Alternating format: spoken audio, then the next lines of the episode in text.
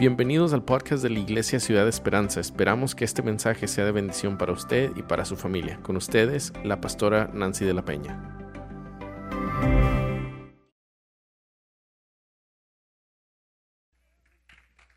Amén.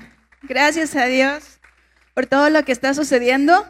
¿Cómo les fue esta semana, hermanos? Estuvo bastante intensa. Amén.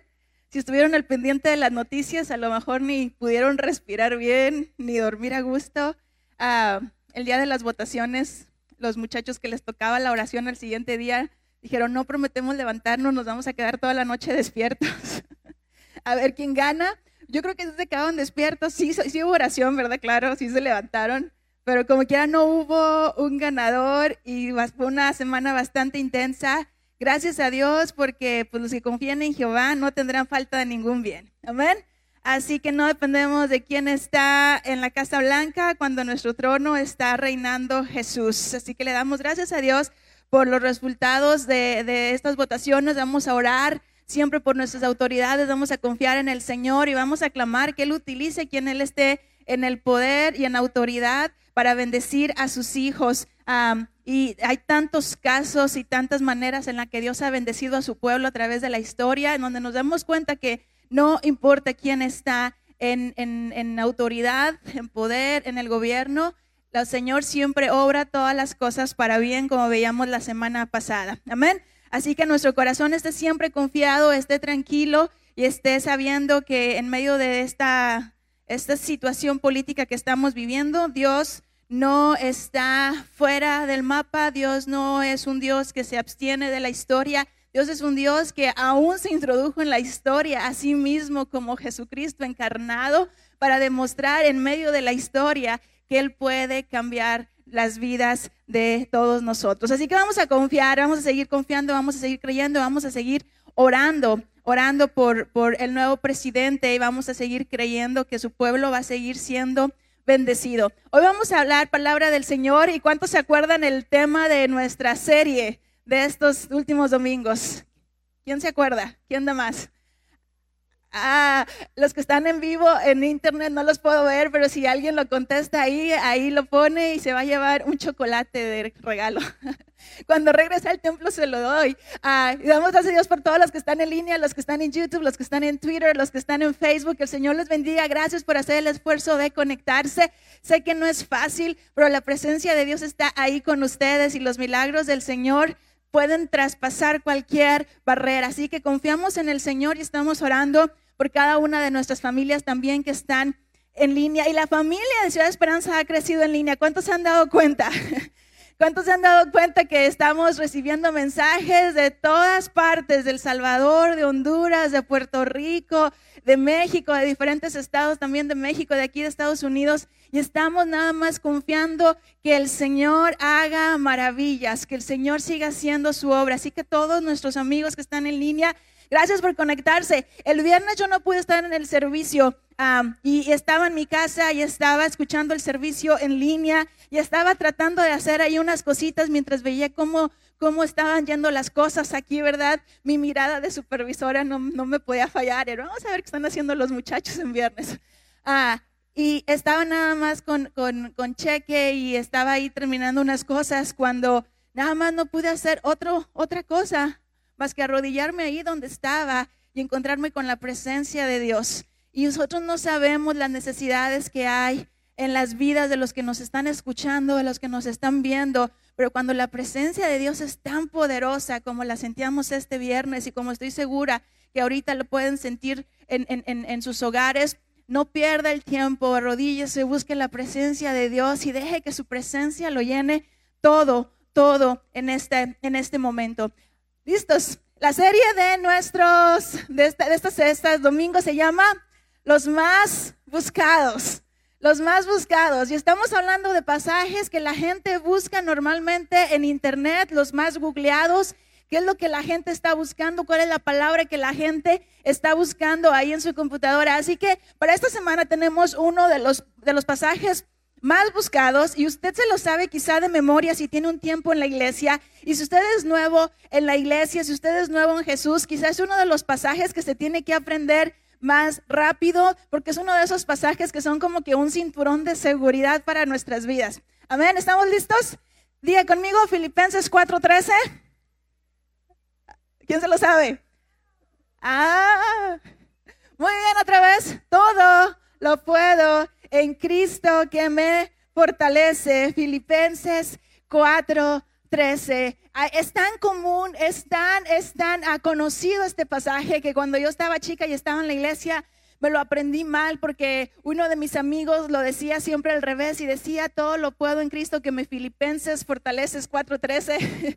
y a mí se me quedó en mi mente y nunca se me puede borrar. Y siempre esas dos palabras se están intercambiando en mi mente porque lo aprendimos desde que éramos unos niños, los que crecimos en la iglesia. Ah, y es uno de esos pasajes que las personas que llegan a Jesús cuando ya son un poquito más adultos, toman rápido para su corazón y empiezan a hacer lo suyo. Todo lo puedo en Cristo que me fortalece. Filipenses 4. 13. Sigan esta hora, ¿por qué no le pide al Señor que le hable a través de este pasaje que quizá para usted es muy común, es muy ordinario, es muy cotidiano, un pasaje que quizá lo ha acompañado durante muchos años en su vida y ha sido su fortaleza? Que esta mañana el Señor nos vuelva a hablar a través de su palabra, nos recuerde sus promesas, rete a nuestro espíritu, nos haga crecer y nos haga comprender sus verdades. ¿Estamos listos para orar esta mañana? Amén. Me levante sus manos ahí conmigo y diga, Señor, mi corazón está listo, mi espíritu está dispuesto. Gracias porque sé que a través de tu palabra, Señor, puedo recibir verdad, transformación, poder, unción, sanidad, Dios. Y recibo todo eso en tu nombre en esta hora, Dios. Que tu palabra siga siendo esa palabra profética más segura a través de la cual estamos siendo alumbrados en medio de circunstancias que no conocemos, Dios. Permite que tu palabra siga siendo ese espejo que nos revela quiénes somos y cuál es exactamente nuestra necesidad.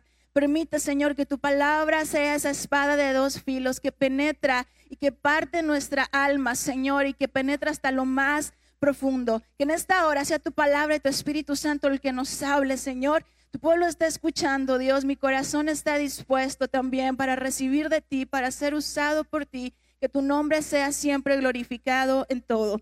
En el nombre poderoso de Cristo Jesús. Amén. Amén. Filipenses 4:13, todo lo puedo en Cristo que me fortalece. Este, este pasaje ha sido muy usado y ha sido muy mal usado muchas veces. ¿Cuántos de ustedes lo tienen tanto en su memoria que cuando están a punto de llegar al semáforo y el semáforo está en amarillo, casi cambiando a rojo, usted le acelera y dice, todo lo puedo en Cristo que me fortalece? sí puedo pasar en amarillo antes que cambie a rojo. ¿O cuántos de nosotros no escuchamos que alguien se paraba enfrente y decía, hermanos, pues no sé cantar muy bien, pero traigo un canto en esta, en esta hora, no lo pude preparar mucho, pero todo lo puedo en Cristo que me fortalece, lo hago para la honra y la gloria del Señor. Y ya todos sabíamos que era el momento de taparnos un poquito los oídos, porque la hermana o el hermano no iba a cantar muy entonado, que digamos, pero pues todo lo podía en Cristo que lo fortalecía. Y hemos utilizado este pasaje un poquito o lo hemos mal usado solamente para encontrar fuerzas en donde nosotros no tenemos. Y hemos, lo hemos usado casi, casi como un salvavidas cuando somos flojos, cuando no estudiamos para el examen y cuando nos paramos a las 6 de la mañana y estamos enfrente de la hoja y la hoja está en blanco y decimos, Señor, todo lo puedo en Cristo que me fortalece. Ah, y empezamos a contestar ese examen cuando nos levantamos tarde para llegar al trabajo y le tenemos que dar una excusa a nuestro jefe y decimos, todo lo puedo en Cristo que me fortalece, no me van a correr esta mañana. Y, casi, casi lo usamos como un salvavidas de nuestra de nuestra flojera, como un salvavidas para nuestra propia para nuestras propias limitaciones que a veces tenemos nosotros mismos, pero este pasaje más que ser un salvavidas para una vida cristiana floja, es esa mano que te saca adelante cuando ya no hay nada que puedas hacer.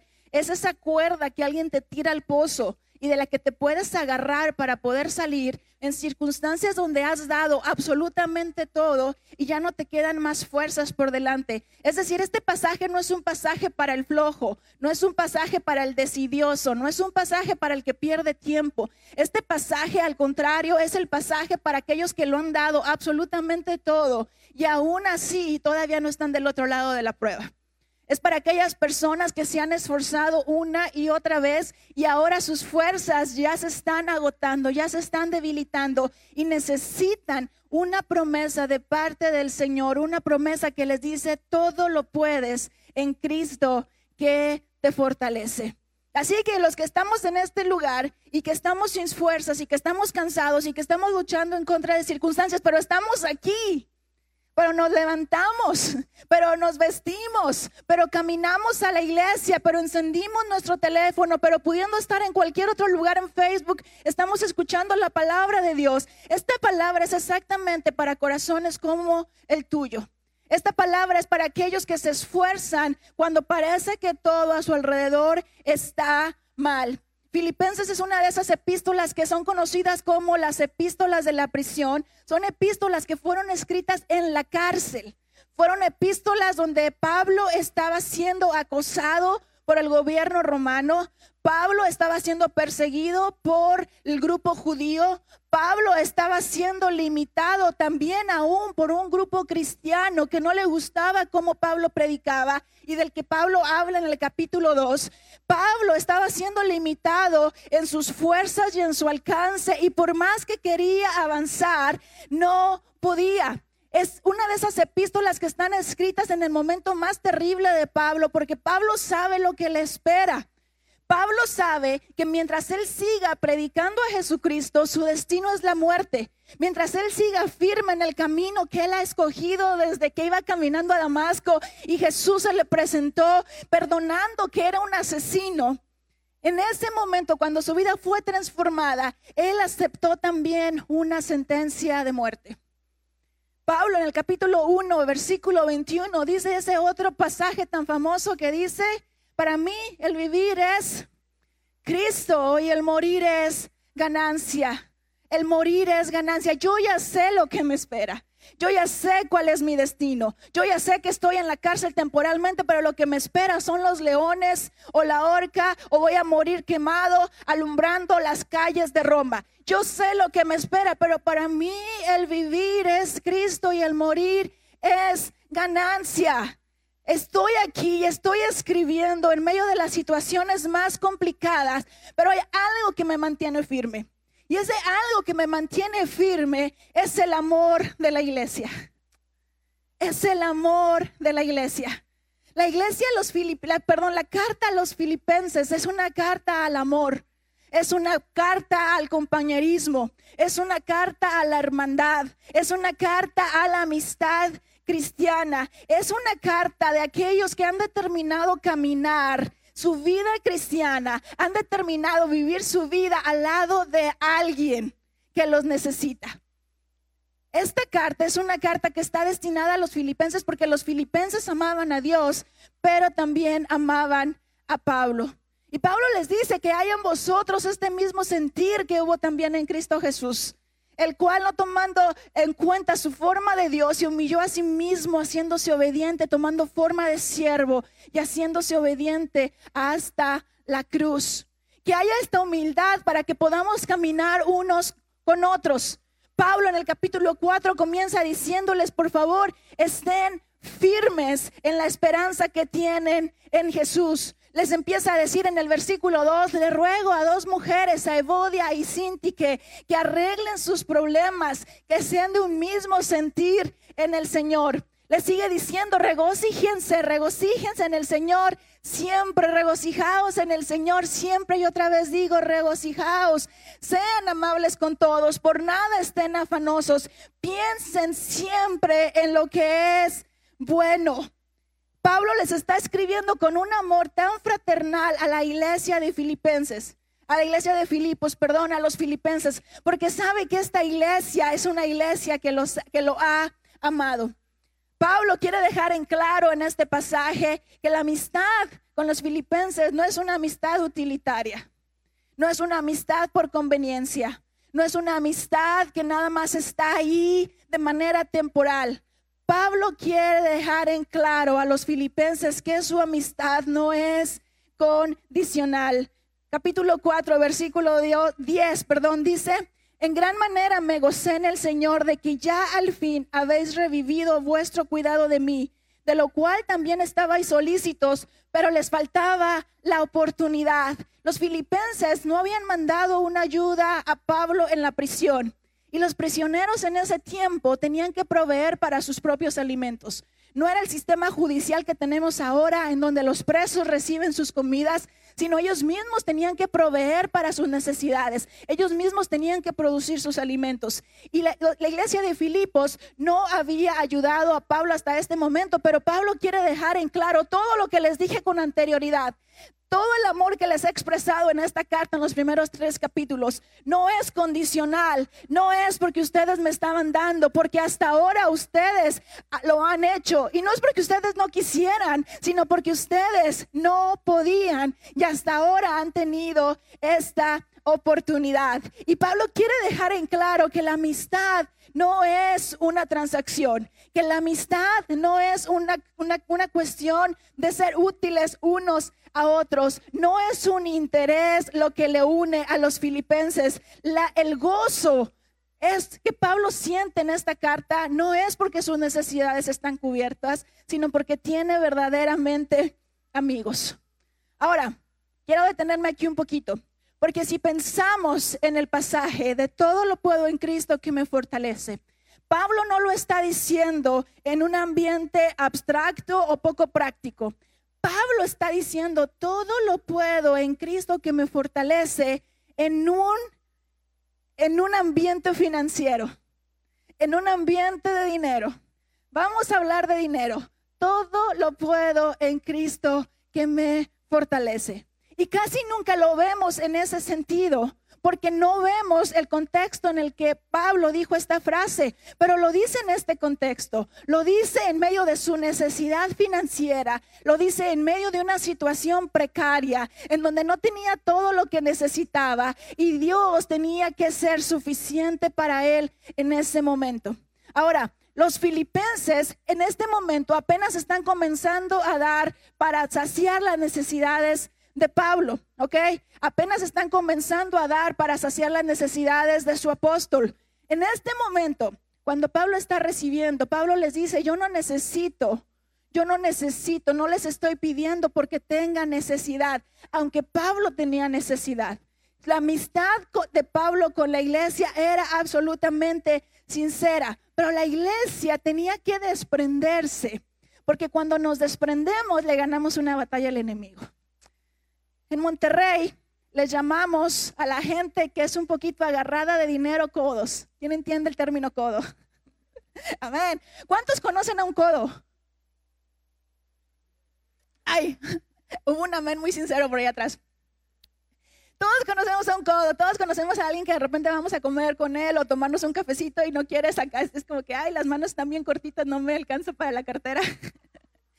no lo puedo sacar por ningún lado el dinero nos cuesta. ¿Me explico? El dinero nos cuesta. En Estados Unidos, cada hora te da cierto aporte económico. Amén. Así que sabemos aquí literalmente que el tiempo es dinero. Cuando nosotros nos desprendemos del dinero, cuando nosotros damos, cuando nosotros somos generosos, estamos venciendo una batalla en contra de los poderes que gobiernan nuestro mundo. Cuando nosotros soltamos lo que nos tenía atados, comenzamos a dejar de estar esclavizados al dinero y comenzamos a hacer que el dinero nos sirva a nosotros. Los filipenses tenían que ganar esta batalla. Jesús les había dicho ya con anterioridad, tú no puedes servir a Dios y al dinero al mismo tiempo. No puedes ser esclavo del dinero y al mismo tiempo decir que Jesús es tu Señor. Por eso cuando la Biblia habla acerca de nuestra relación con el dinero, siempre la habla como que nosotros tenemos que tener control sobre todos esos afanes, sobre todas esas preocupaciones que de repente se volcan en nuestro corazón y nos hacen esclavos de nuestro sistema financiero. El alma generosa, dice Proverbios, esa va a ser prosperada. Pablo le decía a los corintios, el que da, con alegría es amado por Dios. Dios ama al dador alegre. ¿Por qué? No quiere decir que Dios necesite de nuestro dinero. Quiere decir que Dios nos da el señorío completo sobre aquello que un día pudo tomar control sobre nosotros. ¿Qué es lo que más puede tomar control sobre nuestras vidas en nuestro tiempo? El dinero. ¿Por qué no pasamos tiempo con nuestra familia? Porque nuestra familia necesita dinero. ¿Por qué nos pasamos más tiempo con nuestra pareja? Bueno, porque en ese tiempo podemos trabajar y ese trabajo nos puede dar dinero? ¿Por qué no servimos más a Dios con libertad? ¿Por qué no damos más a Dios con generosidad? Porque estamos atados y dominados por esa, por esa nube negra que es la preocupación y una preocupación financiera, una preocupación hacia el dinero.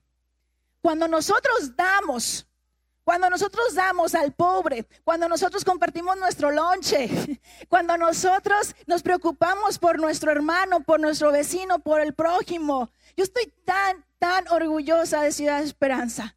Y no orgullosa en un sentido que me ciegue o que me, o que me vanaglorie, pero orgullosa en un sentido de amor, de ver lo que Dios está haciendo en ustedes y a través de ustedes. No solamente estamos apoyando misioneros en tiempo de pandemia, sino que cada martes nuestros hermanos de Taco Tuesday están en las calles regalando de lo que ellos mismos han provisto con generosidad para dar a la comunidad no solamente están ofreciendo hacia las naciones, sino también están ofreciendo de manera local y están haciendo la obra de Dios. Hace dos días pusimos un post para estar orando por Honduras y los mensajes comenzaron a llegar acerca de cómo podemos hacer llegar una ofrenda a Honduras. Hermanos, una pregunta, ¿les sobra el dinero a ustedes? ¿Les sobra el dinero? ¿Hay algo en su bolsa que diga esto no me sirve, lo voy a tirar? No, no lo hacen porque tengan abundancia. Lo hacen porque han estado en necesidad y Dios en su necesidad ha sido su proveedor. Lo hacen porque en medio del dolor y la escasez, Dios ha provisto de todas sus necesidades y con esa generosidad con la que Dios les ha amado a ustedes, ahora ustedes están amando. Ese día estaba mandando enlaces a las personas que me estaban texteando de diferentes maneras de poder llegar a los misioneros o entregar asociaciones que estaban trabajando ya directamente con los grupos hondureños o en Nicaragua. Por cierto, dos de nuestros misioneros están en estos países haciendo una revolución a través de lo que ustedes están dando y a través de la iglesia estamos impactando esos países. Pablo quería que los filipenses supieran que el dinero es algo que los puede dominar, pero cuando ellos se desprenden, cuando ellos dan, cuando ellos entregan, están rompiendo las cadenas que el dinero ha querido poner en sus manos y los ha querido esclavizar. Cuando ellos comenzaron a dar, Pablo les comienza a decir, yo sé que ustedes no podían hacerlo porque les faltaba la oportunidad. Versículo 11. No lo digo porque tenga escasez, pues he aprendido a contentarme cualquiera que sea mi situación.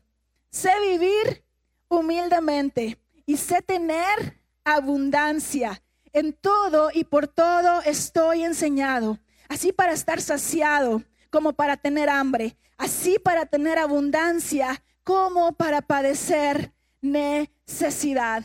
Pablo le quiere decir en este momento a los filipenses, hermanos, en nuestra necesidad Jesús es suficiente. ¿Lo puede repetir conmigo? En nuestra necesidad Jesús es suficiente. En medio de nuestra necesidad, Jesús sigue estando con nosotros. No es una suficiencia estoica en donde yo puedo decir no necesito nada, así estoy bien. Mientras menos tengo, voy a ser más feliz, como decía ese grupo de filósofos en el tiempo de Pablo.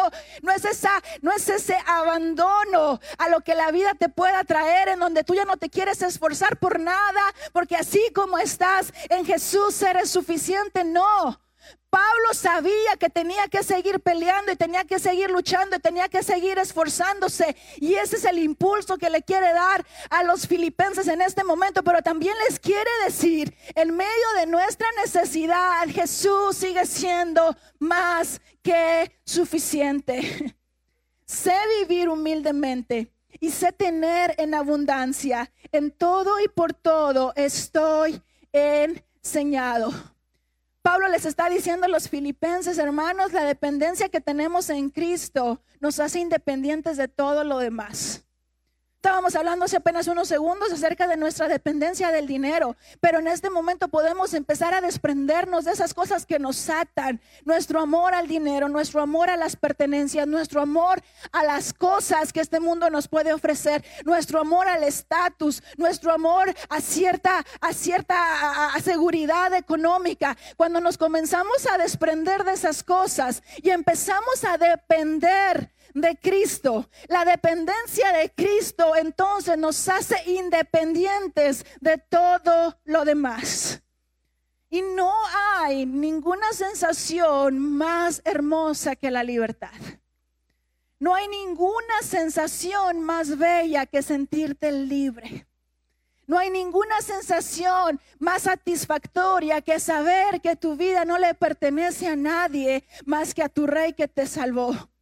No hay nada mejor en este mundo que se pueda comparar a esa sensación de yo no pertenezco a nadie, mi vida no depende de nada, todo lo que soy se lo debo a Cristo y la única dependencia que tengo en este mundo se llama Jesús.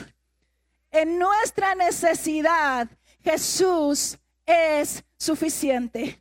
En nuestra necesidad, Jesús es suficiente. Estoy en la cárcel, estoy a punto de morir y todavía tengo el ánimo de decir, para mí el vivir es Cristo y el morir es ganancia. Sé todo lo que me falta, sé, he aprendido a estar en escasez, he aprendido a tener hambre, pero eso no me ha definido. Sé estar necesitado. Sé estar en angustia, sé estar sin comida, pero aún ahí el Señor ha sido más que suficiente. Algo que entendía Pablo también, algo hermoso que entendía Pablo es que aunque las dádivas venían de los filipenses, el dador de todo se llamaba Jesús.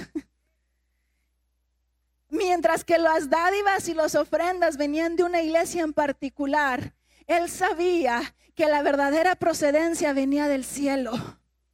Y eso nos da una libertad tan grande para vivir como cristianos, para saber que lo que tenemos no viene de nuestro jefe, ni del trabajo, ni de la estabilidad del gobierno, ni de lo importante que somos, ni del puesto en nuestro trabajo, ni de nuestro grado académico, que lo que tenemos y lo que somos no viene de circunstancias externas, porque todo eso se puede terminar en un segundo como lo vimos en esta catástrofe, en esta epidemia, en esta pandemia, pero que nuestra verdadera dependencia, la verdadera fuente de nuestra bendición, se llama Jesús. Él es la verdadera fuente donde proceden todas las bendiciones. Todas esas cositas de las que tú dependes se pueden terminar en un segundo. El trabajo en el que estás, el matrimonio en el que te encuentras, la dependencia hacia tu cónyuge, la dependencia hacia tus padres, la buena relación que tienes en tu trabajo, la manera en la que estás escalando en tu empresa. Todo eso se puede terminar en un segundo, pero si tú estás solamente disfrutando de esas fuentes temporales y pensando que de ahí viene tu bendición, el día que esas fuentes se cierren, tú vas a estar en desesperación. Porque tú no supiste de dónde venía la bendición. Tú pensabas que la fuente que te estaba dando agua en ese momento era todo lo que tenías. Y cuando la fuente se cierra, tú comienzas a entrar en ansiedad, tú comienzas a entrar en desesperación, tú comienzas a entrar en angustia, porque pensabas que esa era la fuente que te iba a saciar toda tu vida. Tengamos cuidado con esto. Moisés en el desierto, cuando estaba guiando al pueblo de Israel, encontró una roca y esa roca le dio agua. Moisés agarró la vara y le pegó a la piedra y la piedra salió agua milagrosamente. Tiempo después, el pueblo volvió a tener sed y Moisés encontró otra roca.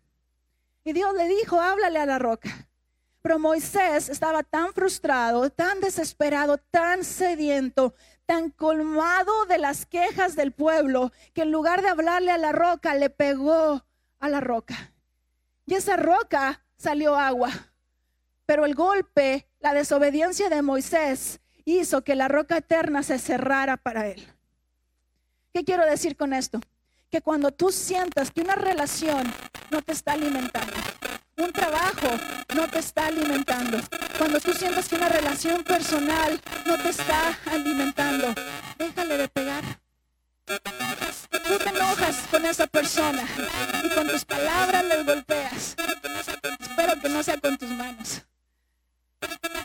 Pero te enojaste porque tus hijos hicieron algo indebido y tu felicidad venía de tus hijos, de que todos pensaran que tus hijos eran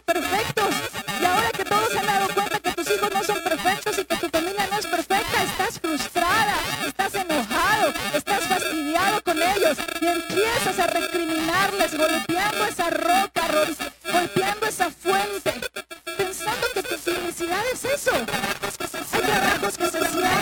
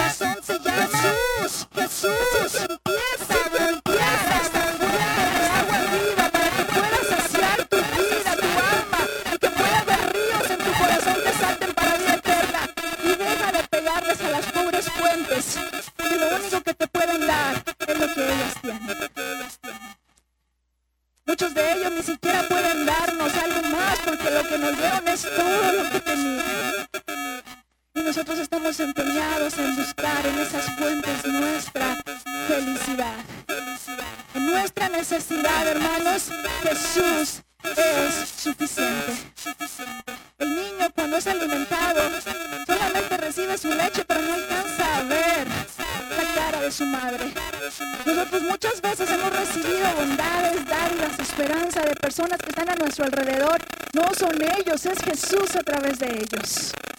Y a veces esa persona, volvemos a esa persona esperando lo mismo. A lo mejor esa persona ese día está de mal humor, o está cansado, o no oró, o se alejó de Jesús. Y queremos seguir en querer encontrar lo mismo que encontramos la vez anterior. Otra vez nos frustramos y nos cansamos y nos fastidiamos y nos indignamos. Y nos decepcionamos de las personas. No, nosotros nada más no estábamos alcanzando a ver que el único dador de toda buena dádiva está en el cielo y es el Padre de las luces. En medio de nuestra necesidad, entonces Jesús es suficiente. En medio de nuestra necesidad, Jesús es suficiente. Sé vivir humildemente y sé tener en abundancia. En todo y por todo estoy enseñado. Así para estar saciado como para tener hambre. Así para tener abundancia como para padecer necesidad. Y en este contexto, Pablo termina esta idea diciendo, todo lo puedo en Cristo que me fortalece. Sé vivir en la humildad y en la abundancia, en la saciedad o en el hambre, en la abundancia o en la necesidad. Todo lo puedo en Cristo que me fortalece. ¿Qué hay peor que la escasez? ¿Qué cosa hay peor que la necesidad? Lo que es peor que la necesidad es la abundancia. Porque la abundancia nos da la sensación de paz. Mientras estamos en necesidad, estamos buscando una salida. Mientras estamos en necesidad, estamos buscando por dónde Dios nos va a hablar o qué es lo que Dios va a hacer. Pero cuando estamos en abundancia, nuestra mirada se puede perder porque nuestra sensación de paz, nuestra sensación de bonanza nos puede contaminar. Y podemos cometer el error de pensar que todas las cosas están bien. Así que si en nuestra necesidad Jesús es suficiente, quiero que recuerden esto conmigo, hermanos. En nuestra abundancia es Jesús quien da propósito. En medio de la abundancia es Jesús quien da propósito. Claro que si Dios me dijera a mí, ¿con qué quieres que te pruebe? Pues yo le diría, pues con la abundancia, Señor. Regálame un millón de dólares y vas a ver que voy a seguir siéndote fiel y te voy a honrar más que nunca. Es una prueba que quisiéramos tener todos, ¿no?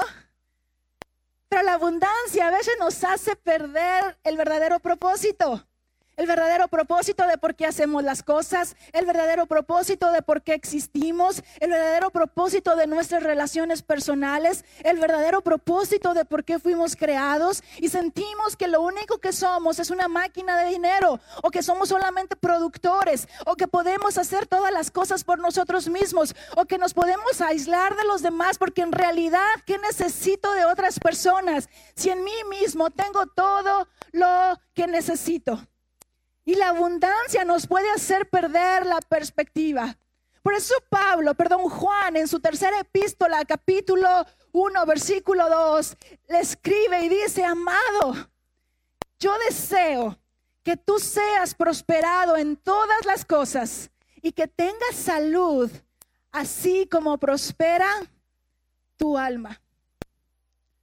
Qué gran enunciado Qué gran bendición de Juan.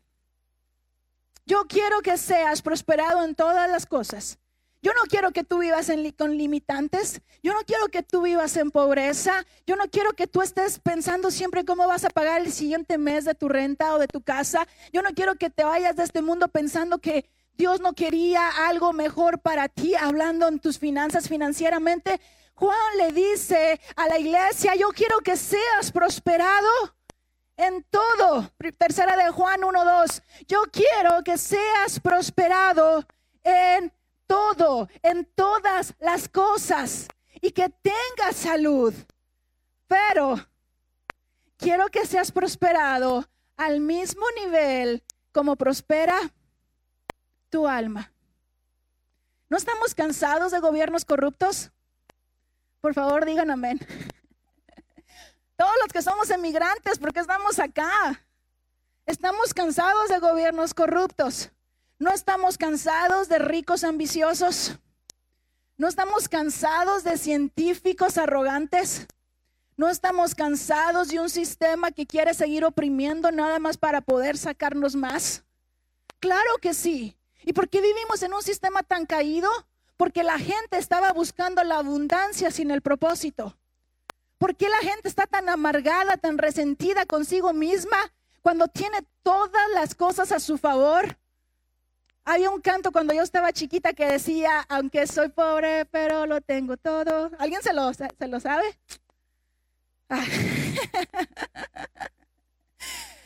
Dice, la salvación es mi único tesoro. Aunque soy pobre, pero lo tengo todo. Y esa es la sensación cuando eres rico, Jesús mismo dijo, es más fácil que un camello pase por el ojo de una aguja que un rico entre al reino de los cielos. ¿Por qué?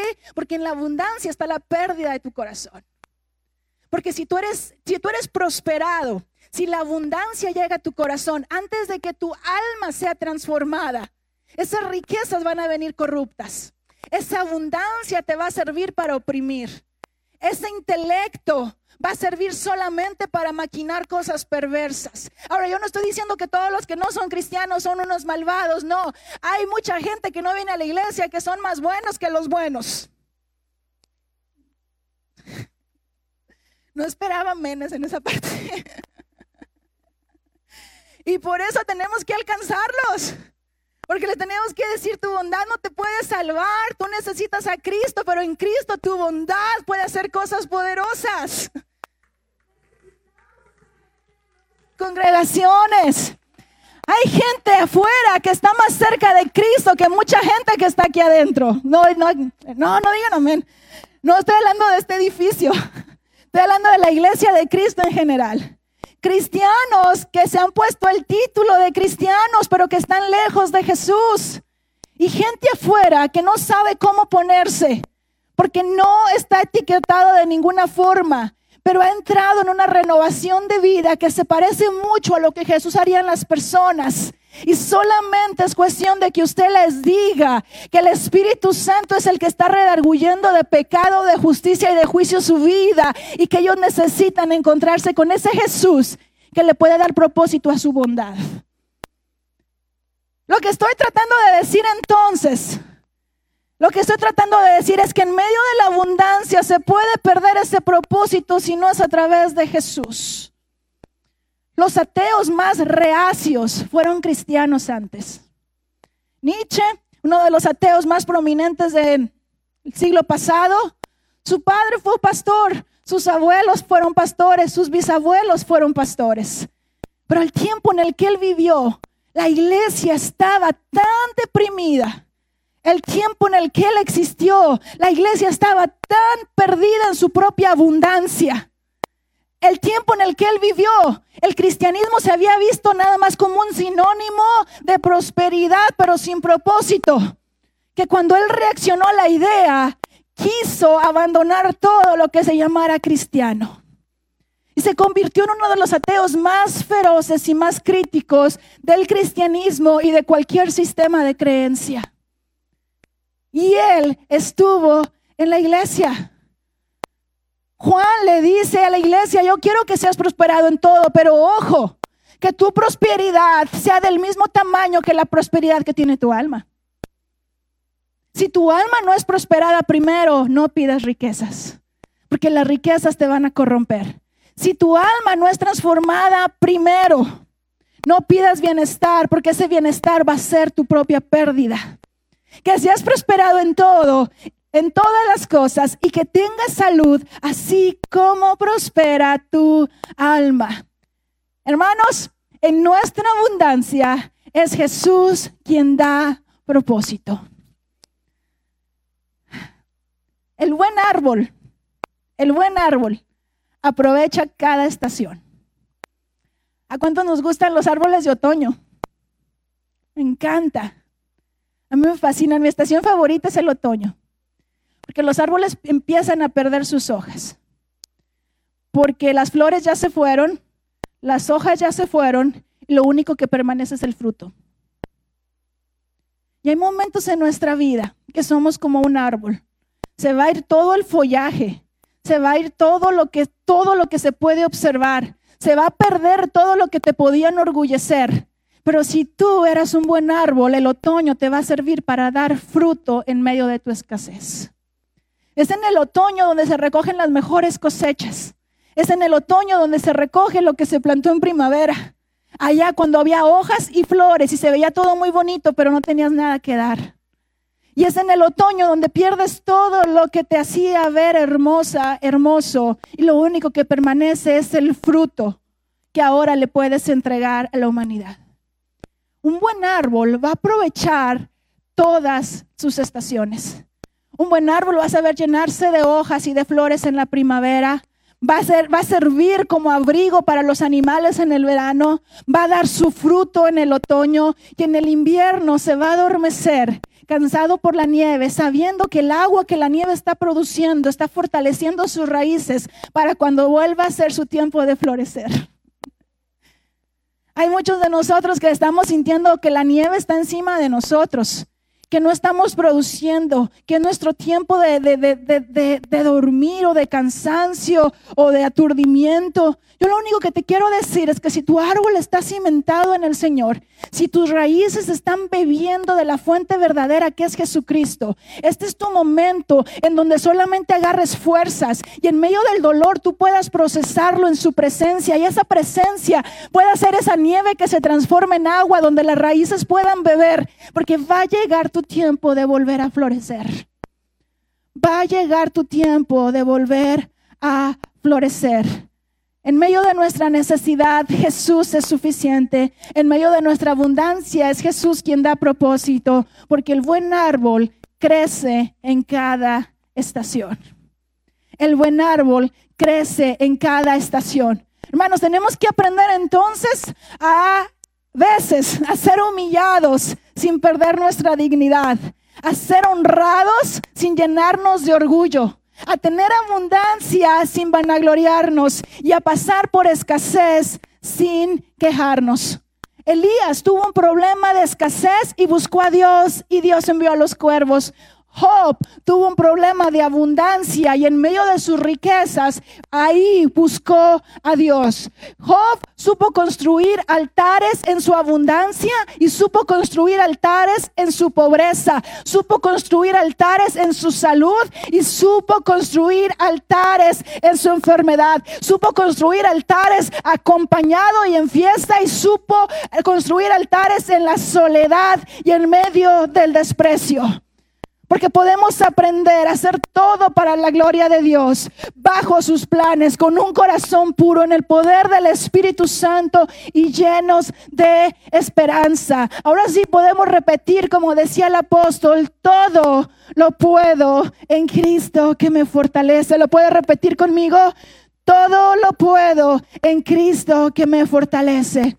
Versículo 19, dice el versículo 19 ya para cerrar esta, este pensamiento de Pablo, no se preocupen por nada. Mi Dios pues suplirá todo lo que os falte conforme a sus riquezas en gloria en Cristo Jesús.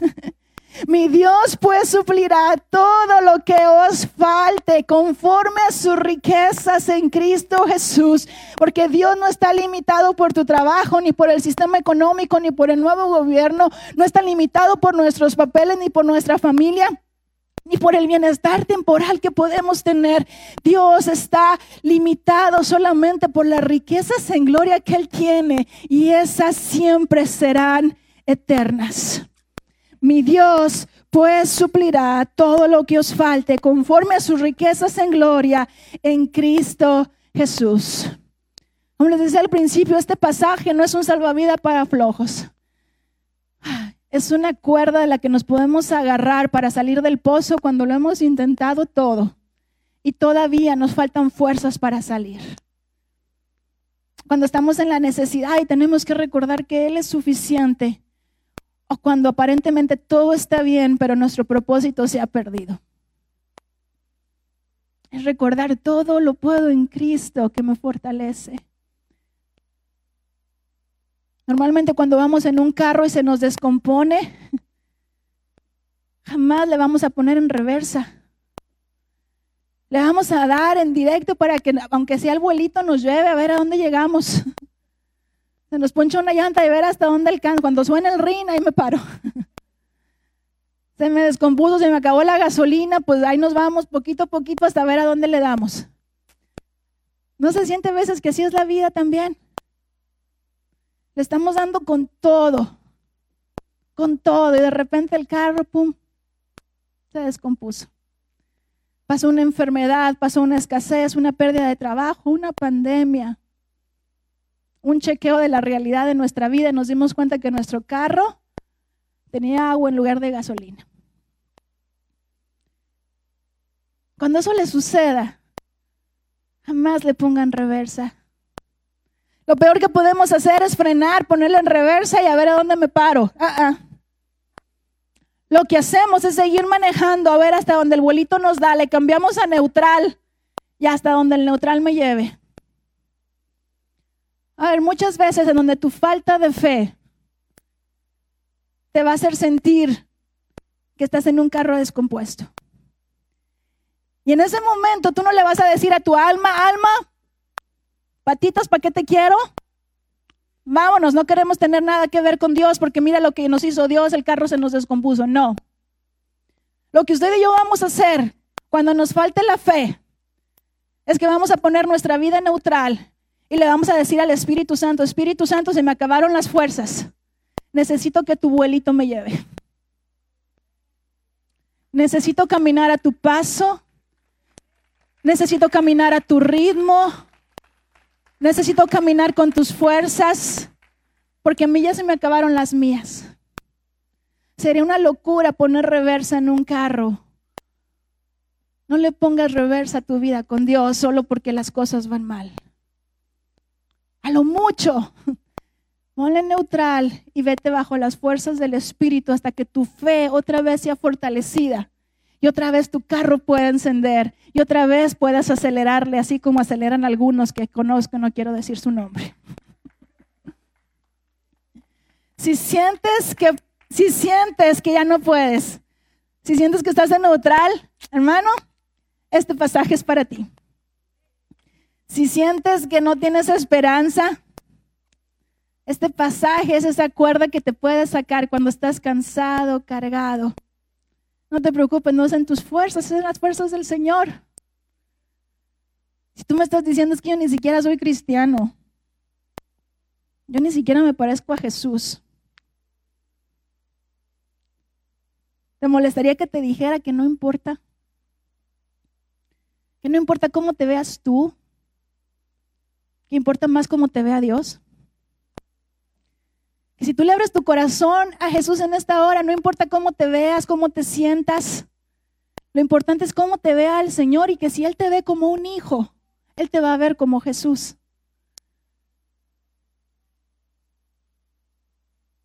Y si Él te ve como Jesús, Él se va a glorificar en ti como se glorificó en Jesús.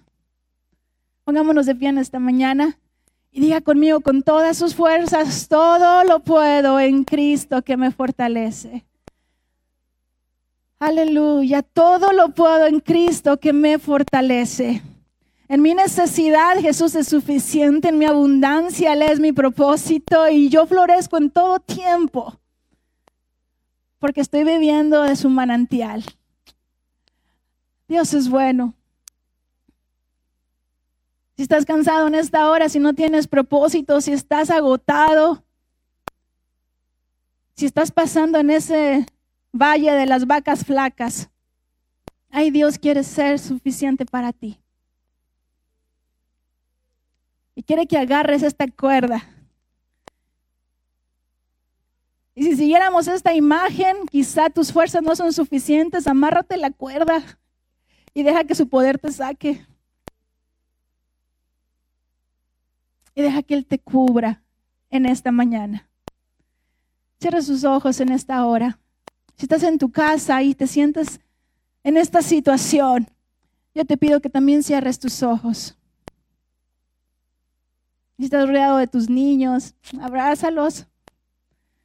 Quizás estás cansada por tus niños. Abrázalos. Y en esta época de agotamiento mental, emocional, espiritual, bebamos otra vez de ese manantial que es su presencia. Esperamos que este mensaje haya sido de bendición para su vida. Si deseas más información sobre nuestra iglesia, búscanos en las redes sociales o en nuestra página web ciudadesperanza.org.